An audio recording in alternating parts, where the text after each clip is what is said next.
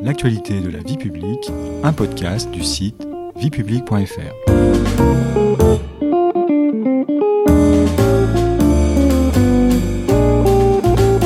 Bonjour à tous, bonjour Stéphanie. Bonjour Patrice. Au sommaire de ce quatrième épisode de notre série sur les municipales, l'intercommunalité.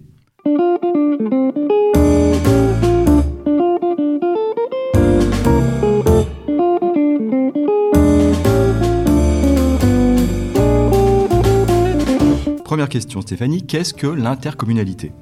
L'intercommunalité, c'est une forme de coopération entre les communes. C'est pour ça qu'on parle aussi de coopération intercommunale. Concrètement, ça veut dire quoi? Ça veut dire que les communes peuvent se regrouper. Et pourquoi elles se regroupent? Elles le font dans le but de gérer en commun des équipements qui sont très lourds à financer ou à gérer. C'est par exemple une piscine ou un service public de transport urbain comme un réseau de bus de ville. C'est pourquoi on parle d'une intercommunalité de gestion. Mais l'intercommunalité, ça peut être également des communes qui se regroupent pour élaborer des projets de développement économique, d'urbanisme ou d'aménagement d'un territoire qui serait plus vaste que celui de la commune. Dans ce cas, on parle d'intercommunalité de projet. Dans les deux cas, l'intercommunalité est gérée par un établissement public qu'on appelle établissement de coopération intercommunale, le fameux EPCI dont on a commencé à parler dans l'épisode 3. Petit rappel historique, à quand remontent les premières formes de coopération communale? Je, suppose que ça n'est pas nouveau. Non, effectivement, ce n'est pas nouveau. Puisque les premières formes de coopération communale remontent à la fin du XIXe siècle. Et à l'époque, elles étaient mises en place dans le domaine des infrastructures de réseau. C'est euh, quoi les infrastructures de réseau à cette époque? Eh bien, c'est la distribution d'eau et aussi la distribution d'électricité. Et donc on voit bien que ce sont des domaines qui dépassent le simple territoire de la commune. On est sur des infrastructures lourdes. Pour dire les choses rapidement, plusieurs lois euh, successives, notamment la réforme de 2010, ont permis au fil du temps de développer et de renforcer la coopération intercommunale. Pourquoi renforcer l'intercommunalité, c'est-à-dire pourquoi inciter au regroupement des communes? Eh bien pour lutter contre les problèmes posés par ce qu'on appelle l'émiettement communal de la France. L'émiettement communal de la France, c'est le fait qu'il y a dans le pays un très grand nombre de communes. Rappelons que la France a longtemps compté euh, plus de 36 000 communes. Euh, pour se rendre compte, ça représente 40% de l'ensemble des communes de l'Union européenne. Et puis, parce qu'il y a beaucoup de communes, euh, ces communes sont souvent petites et disposent donc de moyens humains, financiers limités, ce qui complique la gestion de la commune et donc son développement.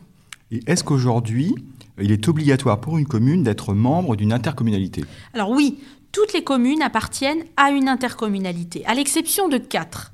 Il s'agit de communes euh, insulaires, c'est-à-dire des îles, qui bénéficient d'une dérogation. Elles ne sont donc pas tenues d'appliquer la règle commune. Alors, ces, euh, ces quatre exceptions sont l'île Dieu, Ouessant, l'île de Saint et l'île de Bréa. Ce sont de petites îles situées en Bretagne et en Vendée pour ce qui est de, l'île Dieu. Et pour agir, ces communes qui se regroupent ont besoin de moyens financiers. Alors comment euh, finance-t-on la coopération intercommunale?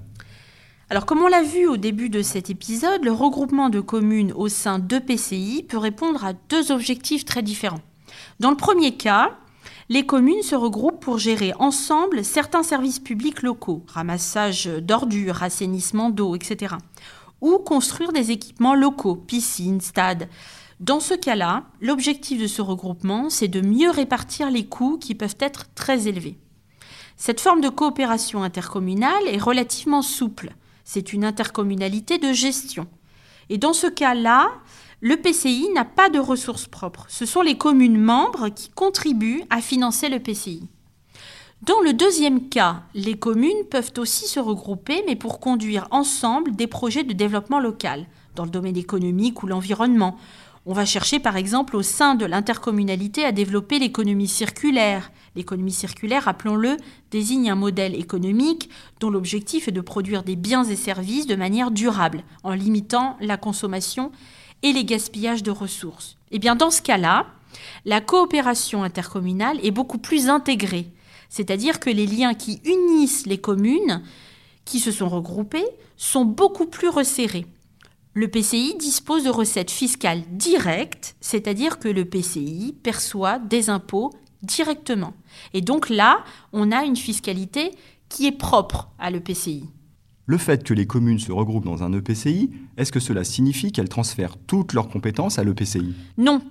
Mais rappelons d'abord une chose importante, c'est que l'EPCI n'a pas les mêmes compétences que la commune.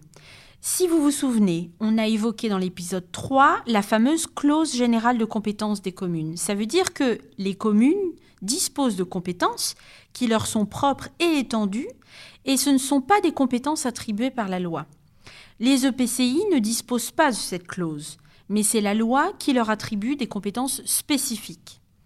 Concernant maintenant les compétences transférées par les communes à l'EPCI, eh bien, il faut savoir que dès lors qu'une commune transfère une compétence à l'EPCI, elle n'est alors plus compétente pour agir dans ce domaine.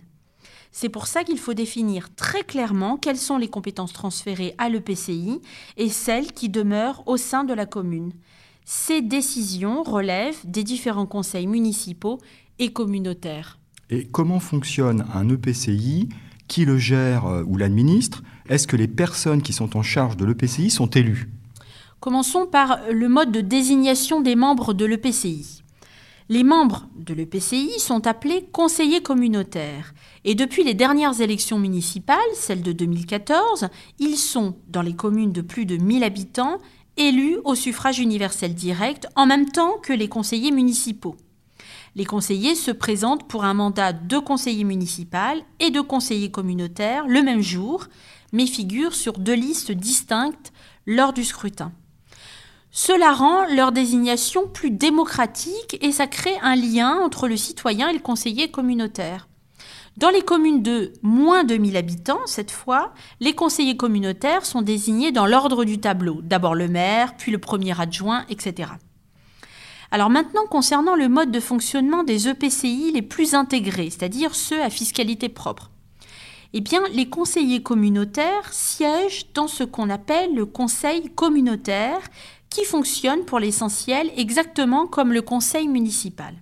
C'est lui qui règle les affaires qui sont de la compétence de l'EPCI, c'est lui qui vote le budget ou qui vote les délégations de gestion d'un service public, car on peut déléguer la gestion d'un service public à une entreprise.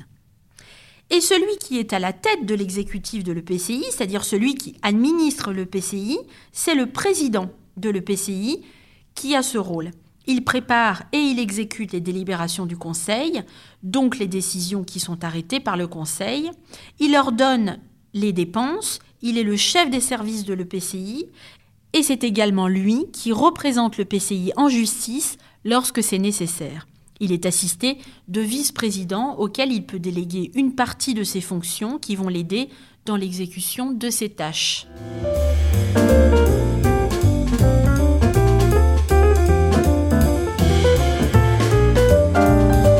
Merci beaucoup Stéphanie, c'est la fin du quatrième épisode. Au sommaire du prochain, les communes nouvelles.